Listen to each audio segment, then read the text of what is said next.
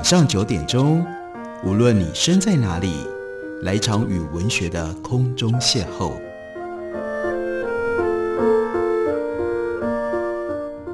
杨照谈书，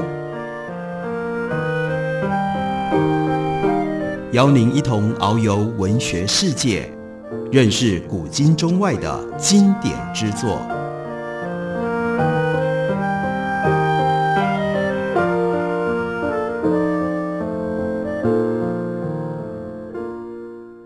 各位听众朋友，大家好，非常欢迎收听杨照谈书。本节目以台北广播电台 FM 九三点一，每个星期一到星期五晚上九点回到播出。我是杨照，在今天的节目当中要为大家介绍的这本书。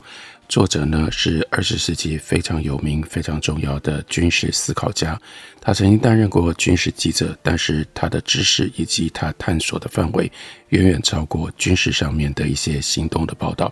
他想要知道，而且提出了对于战争它的本质上面的一些重要的描述，还有深究。这位作者，他的名字是 B.H. Little Heart，他是一位爵士，也就因为他在这方面的重大的贡献，所以在英国取得了封爵的特别的荣耀。Little Heart 这本书是在一九五零年出版，最近由八旗文化公司出版了中译本。他的书名叫做《The Other Side of a Hill》，那是在以前的这种陆地上的战争一个。非常鲜明的比喻，因为要攻占一个山头，攻占一个山头，在战争当中一定至少有两方，有一方从这边上去，而另外一方守住另外一边，所以这个山头就有了两边。那什么叫做 the other side of the hill 呢？中文的书名就把它翻译成为战败者的观点，这就比较直接了。是的，在二次世界大战结束的时候，英国是战胜国。而德国变成了战败国。Little Heart 他自己是英国人，可他关心这件事情，那就是德国人，尤其是德国的将领，他们到底如何理解、如何看待这一场他们打输了的战争？刚刚为什么特别提到，在一九五零年出版？因为 Little Heart 他花了最主要的时间，就是战争刚刚结束，前面在战线上有一些德国被俘的军官，乃至于将领。到后来，德国投降了，这些将领必须接受审判，所以他就有机会可以接触他们，然后访问他们，他尽可能的了解他们到底在想什么。他就特别告诉我们，他说：“当我几年前研究第一次世界大战历史的时候，就有了深刻的教训。从战士的角度来看，如果对于敌方的意图、决策、资源跟战略漠然无知，那你对任何战役或者作战的描述。”不可能是真切的，所以二战一结束，我马上抓紧时机，借由亲自询问德军将领的机会，到 the other side of the hill 山的另外一边去调查，因为那个时候他们对于战争当中的记忆还比较清晰，对于战争的印象也还没有受到战后各种见闻跟思潮的影响。许多盟军将领已经出版了战时回忆录，德军将领。最后，应该有一些人也会这样做。德军将领因为战后长期被关、被审判，自由受到了种种的限制。他们回忆录的出版会比较晚，有一些到一九五零年还看不到。就史料的出版来说，这是一大缺憾。从另外一方面看，自传的作者往往将自身的利益跟一己的名声看得比历史的真实性还要更加的重要。任何国家的政治家跟将领，在有利于自己的时机跟方式编撰回忆录的时候，对于自身的行为会刻意的掩护，对历史的曲解，这就变得非常的严重了。所以为什么会有这本书？因为 Little Heart 他要趁机对于当事人进行查证，将他们的陈述跟有关的资料反复的核实，才能够更好的还原真实的历史。他说：“我对于被俘。”德军将领询问各种不同的问题，尽可能客观地把他们的回答收集起来，删繁就简，取其精华，编纂成了这本书。如果要把那些原始材料全部纳入，不只是篇幅非常的浩大，也会让读者感到头绪纷繁。因此，因为在探索真相的时候，你必须要击穿防线。他用的都是战争当中的比喻，那就经常必须要改变切入的方式。任何一个有经验的审讯人员都知道，以时断时续、声东击西的审讯方式，最容易问出不为人知的事实真相。平心而论，遇到棘手的问题的时候，这个方法屡试不爽。部分的证言能够经由缴交的档案文件证实他们所言不假，也因此揭露了不少历史的真相，让 Little Hart 他可以修正自己之前的一些刻板印象。德军将领个人的诚信和所提供的证词准确性，当然因人而异。但是就 Little Hart 他的个人经历来说，在这里他做出了重要的评断。他说，谈及军事问题。德军将领要比其他人更为客观，尽管他们的结论往往如啤酒上的泡沫那么样的浅薄，但之中许多人对于事实的精确度却非常的在意。一九四四年参与密谋推翻希特勒的一些德军将领，就是因为执着于精确和详细记录的习惯而曝光，最后呢赔上了他们的性命。如果从历史学的角度来看的话，这种执着。却具备有非常高的价值，也因为这样，Little Hart 他就特别强调，他会尽可能对每一个将领对话当中收集到的资料做多方的查核。这本书里面对他们的陈述，大部分都已经经过了反复查验。德军将领自然有意为他们参与希特勒侵略行为找出种种的借口，也并非全无理由。他说，在这一点上。我比纽伦堡大审时候的公诉人更了解战前的情况。我着手战后研究的时候，也非常清楚他们那些先入之见的错误所在。作为一个军事记者，在两次世界大战之间，Little Hart 一直关注欧洲事态的演变，尤其是德国方面的种种的态势。他说：“对我来说，跟他们保持直接或间接的联系。”并不是一件难事，因为我的军事著作在德国有不少的读者，有些德军要员还曾经把 Little Hart 的著作翻译成为德语。大多数阅览过 Little Hart 战前的作品的读者都知道，他曾经对纳粹的威胁提出过警告，并且坚持的反对绥靖政策。早在希特勒掌权之前，我就曾经指出种种不祥之兆。那时候我也十分的清楚，和德皇时代相比，德军参谋本部对希特勒的影响微乎其微。对于希特勒的侵略计划，参谋本部的角色与其说是怂恿，说老实话，那时候其实他们更是想要抑制希特勒。这个事实可以从缴获的档案证实。戈贝尔的日记也让这点更加的明了，因为他在日记当中大肆的痛骂。这些德军将领指责他们一直以来是和希特勒还有纳粹信念作对，尽管德军将领不得不屈从于希特勒，但他们在部队尽力保持军人的尊严，和纳粹的观念经常会有冲突，能够做到这一点已经难能可贵。同时，这一点也是使得 Little Hart 他的这本书如此的重要。因为这些德军将领，他们并不是铁板一块，并不都是完全依照希特勒的意志跟指使。其实，他的军事专家跟希特勒之间经常有不一样的意见。所以，刚开始第一章，Little Hart 他就特别强调，战争时候所发生的一切，在当时看来和在战后往往是完全不一样的。等到战争结束了，我们可以看得更清楚。领导人物的形象变化之大，尤其是如此。领袖的公众形象在战争当中经常都已经失真了，而且随着胜负的潮起潮落而浮沉。战前，尤其是一度征服西方的时候，希特勒那是一个巨人呢、他身兼拿破仑的战略、马基维利的狡诈，还有穆罕默德的激情。德军第一次在俄罗斯受挫。希特勒形象开始褪色，到第二次大战即将结束的时候，希特勒被视为是不懂军事的莽汉，他那些疯狂的命令和愚蠢无知，大大成全了同盟国的胜利。德军的一切灾难，这个时候被归咎于希特勒；德军的一切成就，则归功于德军的参谋本部。对于希特勒的这种描述，显然是不真实的，尽管其中不乏某一些真实之处。希特勒不是一个愚蠢的战略家，相反的，希特勒聪明过人。当然，他也逃不过聪明反被聪明误的命运。希特勒擅长什么呢？擅长出其不意，在战略心理上面他是大师啊，并且将战略心理学提升到一个新的高度。早在战前，他就告诉他的同伴们要如何在挪威发动大胆的奇袭，一举占领挪威；如何将法军诱离马奇诺防线。他比任何的将领都要更加的清楚，怎么样才能够兵不血刃，先期挫败抵抗的力量，以达到不战而屈人之兵的效果。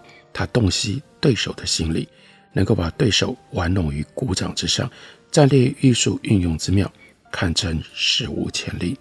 我们经常讲成王败寇，希特勒最后因为兵败，然后呢自杀，德国投降。所以，我们今天要能够尽可能客观地来评价希特勒，并不是那么样的容易。不过，Little Hart 在他的这本书，他既然要呈现山那一边的角度，他就必须要尽可能用这种方法，帮我们方方面面的不同角度来评价希特勒。我们休息一会儿，等我回来继续聊。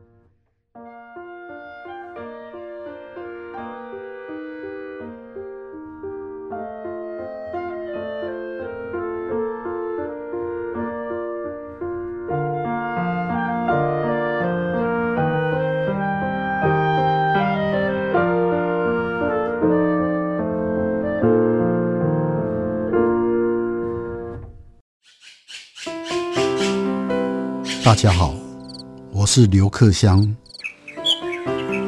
亲近自己的城市，找回城市的温暖。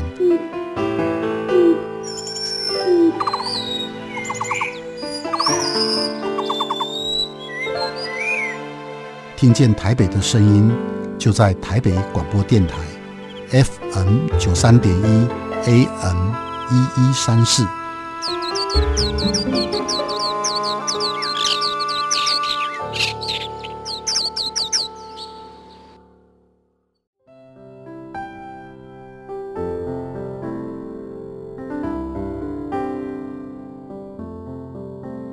听见台北的声音，拥有颗热情的心，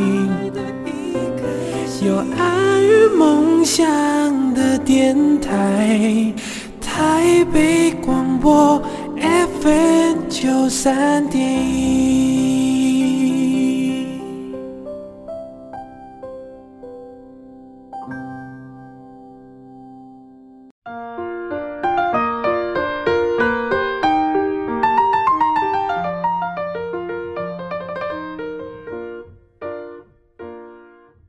感谢你继续收听杨照谈书。本节目以台北广播电台 FM 九三点一，每个星期一到星期五晚上九点回到播出。我是杨照。在今天的节目当中，要为大家介绍的是八旗文化的新书。这是一本其实一九五零年代就已经出版的书，因为它的性质，所以在中文世界并没有受到很大的重视。但的确，这是一本我们从历史的角度，从对于战争的角度来看都非常重要的书。作者是 Little Hart，书名叫做《战败者的观点》。因为虽然 Little Hart 自己是英国人，但是他要试着从德国人的角度来认识第二次世界大战到底发生了什么。比如说，在那样的一种一九五零年成王败寇非常汹涌的必然的刻板印象当中，Little Hart 却坚持要努力地呈现希特勒尽可能的客观的军事面貌。他就提到了希特勒常常和他的军事专家意见相左，但事实却又证明了希特勒是对的。专家的失策就反映出希特勒的高明，因而让希特勒的威望与日俱增。这样的结果使得军事专家到后来在希特勒的面前说话就没有分量，哪怕他们对战况的看法更加的正确。在对俄罗斯的战役当中，希特勒的缺点压倒了他的天赋，一错再错，导致了彻底的失败。不过，尽管如此，我们最好还是不要忘了，身为战略家的拿破仑，而且已经被公认是历史上空前的天才战略家，拿破仑也曾经为自己的胜利而陶醉，在同样的地点，也就是俄罗斯，跟希特勒犯下同样的致命错误。希特勒的致命伤 Little Heart 特别提到，那就是他拒绝停损，在胜利的机会日趋渺茫的时候，仍然执迷于进攻、进攻、进攻。但这显然也是第四世界大战的时候，协约国的占领，例如说 Foch 以及 Haig，还有德国最高统帅部的决策者 Hindenburg 以及 Ludendorff，他们最大的失策。这些人都是职业军人。德军在法国的溃败，很大程度就是应该要归咎于希特勒犹豫不决，迟迟不肯批准从法国及时撤退。这种态度也出现在当年 Foch 他的身上。关键的区别在于，当年身处战场的法军将领对 Foch 并不俯首听命，但是在一九四四年、一九四五年那个时候，德军的将领他们不敢违抗希特勒的命令。正是通过探究这种对希特勒的恐惧和德军最高统帅部的内部矛盾，我们才能够对德军的战略计划受挫的原因做出真实的解释。希特勒的战略直觉和德军参谋本部的战略运筹结合在一起，本当产生压倒一切的力量，但是呢，双方冲突所产生的致命矛盾却变成了他们对手的大救星。在书里面。Little Heart 他特别凸显了几位将军，从战败者的角度，他们对于德军有非常大的重要的影响力。例如说，von Seeckt 将军、塞克特将军，他对于第二次世界大战影响非常的大。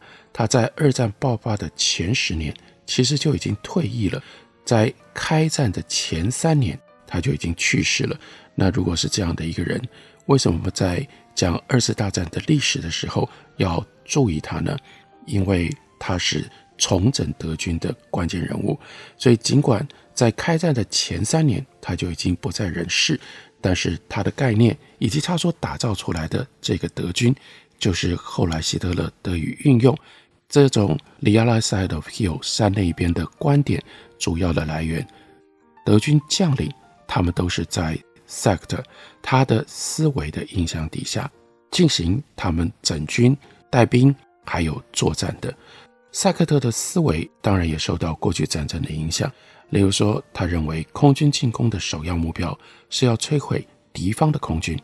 德国空军在波兰把这个想法付诸于实现，进攻法国的时候也在某种程度上如法炮制。但是呢，接下来在遇到了英国。那他们就受挫了，因为他们必须要飞到更远的地方。如果他们要把英国的空军都予以摧毁，这个时候英国的空军又不是那么样的弱，所以他们就遭到了英国空军的强力反击，因而受到重挫。有关战争跟生命这种范围更大的问题上，Seeckt 的他有一些看法也很重要，影响了德国的军队。他认为亲历战争恐怖的军人会比政治家更为谨慎，不会轻易卷入战争，这有他的道理。但他由此认为军人才是真正的和平主义者，那就太过分了。军方这种典型的辩解，在每一个国家是司空见惯的现象。检视任何发动侵略战争的国家相关的档案，找不到支持塞克特这种观点的证据。塞克特声称。高阶军官具有基于知识跟责任感的和平主义倾向，但这往往不是事实。另外，赛克特他认为军国主义跟侵略是标语口号。他的言论敏锐地预见了当政策是为了要获取权力的时候，他说，政治家马上会发现这样或那样的阻挠，首先就会由此推论，这将对他的政策构成威胁，进而推断这会危及国家的声望。最终会推定这种攻击事关国家存亡，为了保卫祖国，要不惜举国一战。赛克特他的这种论断，一直到今天，当我们看到这个世界各式各样战争起因到战争的遂行，我相信大家都还是可以体会到政治跟战争跟军事之间这种密切互动关系所带来的各种复杂的因果关系。现代心理学倾向于颠覆对于历史的道德批判，赛克特对这个呢，他很不同意。他那些冷嘲热讽的议论，隐约闪现着内在的人道精神和先见之明。他曾经说，尼禄习惯于借着焚烧基督徒的光焰，他才能够上床就寝。现在看来，已经不能简单的把他视为残忍的暴君，而要把他当做一个智者，一个有点古怪的现在独裁者。这是讽刺的话。他的意思说，这些从心理上去解释尼禄的做这些事情的心理的原因，好像就在帮尼禄找到了借口，摆脱了过去我们就认为他就是邪恶、可怕、不可饶恕的暴君的这种形象，这是对的吗？再下来我们对比对照，又会觉得这真的是有一种呼应之处，这不也可以拿来用在？纳粹所鼓吹的所谓新道德吗？在强调战斗的价值的时候，赛克特他有那样一句断言，他说：“有智无勇，百无一用；有勇无智，危害无穷啊！”他博学好思，他明智地告诫世人：战争是战略的延续，这是众人皆知的格言。不过，更要换另外一个方向来体会，这才是。Sect 他要强调的，战争是战略的破产，这是智慧啊！也就表示，当你在政治上面一筹莫展，碰到了困境险境的时候，通常才会诉诸于战争。在这样的情况底下，对战争来说，这当然不是好事。在政治上面，这更是铤而走险，非常有可能带来恐怖的灾难。塞克特他刻意。要让军队超然于政治的做法，当然也不是完全没有他的内在的危险。他强调军队要独立，军跟政要截然分离，这就放弃了军人对于胆大妄为的政治家能够所发挥的潜在的制约作用。所以，塞克特式的军人，这也就是二次大战在希特勒底下的这些将领，他们是这样来的：他们以服从命令为借口，不负。任何的责任，纯粹的军事理论走向的极端，就会跟明智的政策相违背。如果军人只是关注极端的军事目的，而对重大的政策不闻不问，他就丧失了自己的底线，全盘接受原本可以阻止的政治观点。因为从纯粹的战略观点来看，那样做似乎是正确无误的。参谋本部本来是军人职业精神的象征。但是在那里，军人精神的统一性实际上从没有达到原则上所要求的程度，这就使得潜在的危险更大。参谋本部内在的政治和个人的野心，使这种职业精神为之分裂。赛克特回顾了参谋本部的历史，他其实也预见了他的未来。在赛克特的书里面，他就写着：参谋本部的历史将是一部反映事实的历史，它会讲述。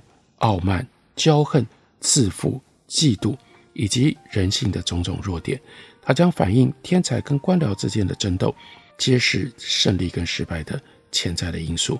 它不只有胜利的荣光，也不乏悲剧的色彩。参谋本部实际上就是要以集体的智慧来替代军事天才，因为天才不会在军队需要的时候刚刚好应时而生。作为一个等级森严的官僚机构。参谋本部在本质上就是要钳制天才的发展，而以提高整体水准来加以弥补。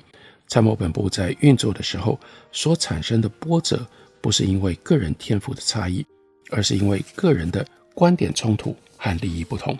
面对升迁的机会，将领们往往会隐忍内心的质疑，这就使得希特勒有足够的时间来分化军方的共识。任何军队。都会有这种状况，但是在专制独裁底下表现尤其典型。在这里，我们就看到雷诺哈他真正洞见之所在。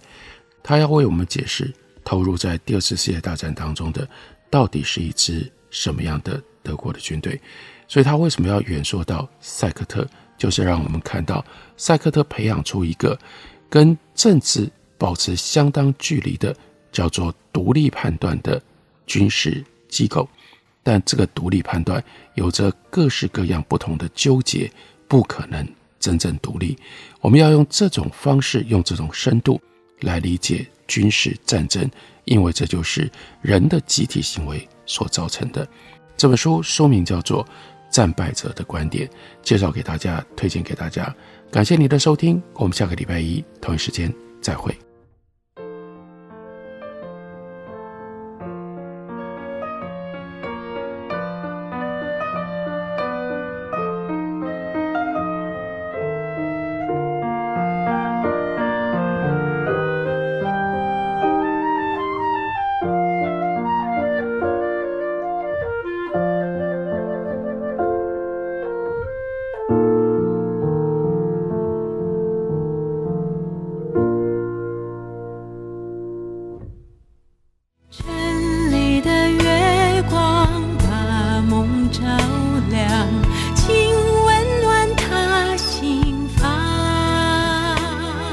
大家好，我是于台烟，听见台北的声音，就在台北广播电台 FM 九三点一 AM 一一三四。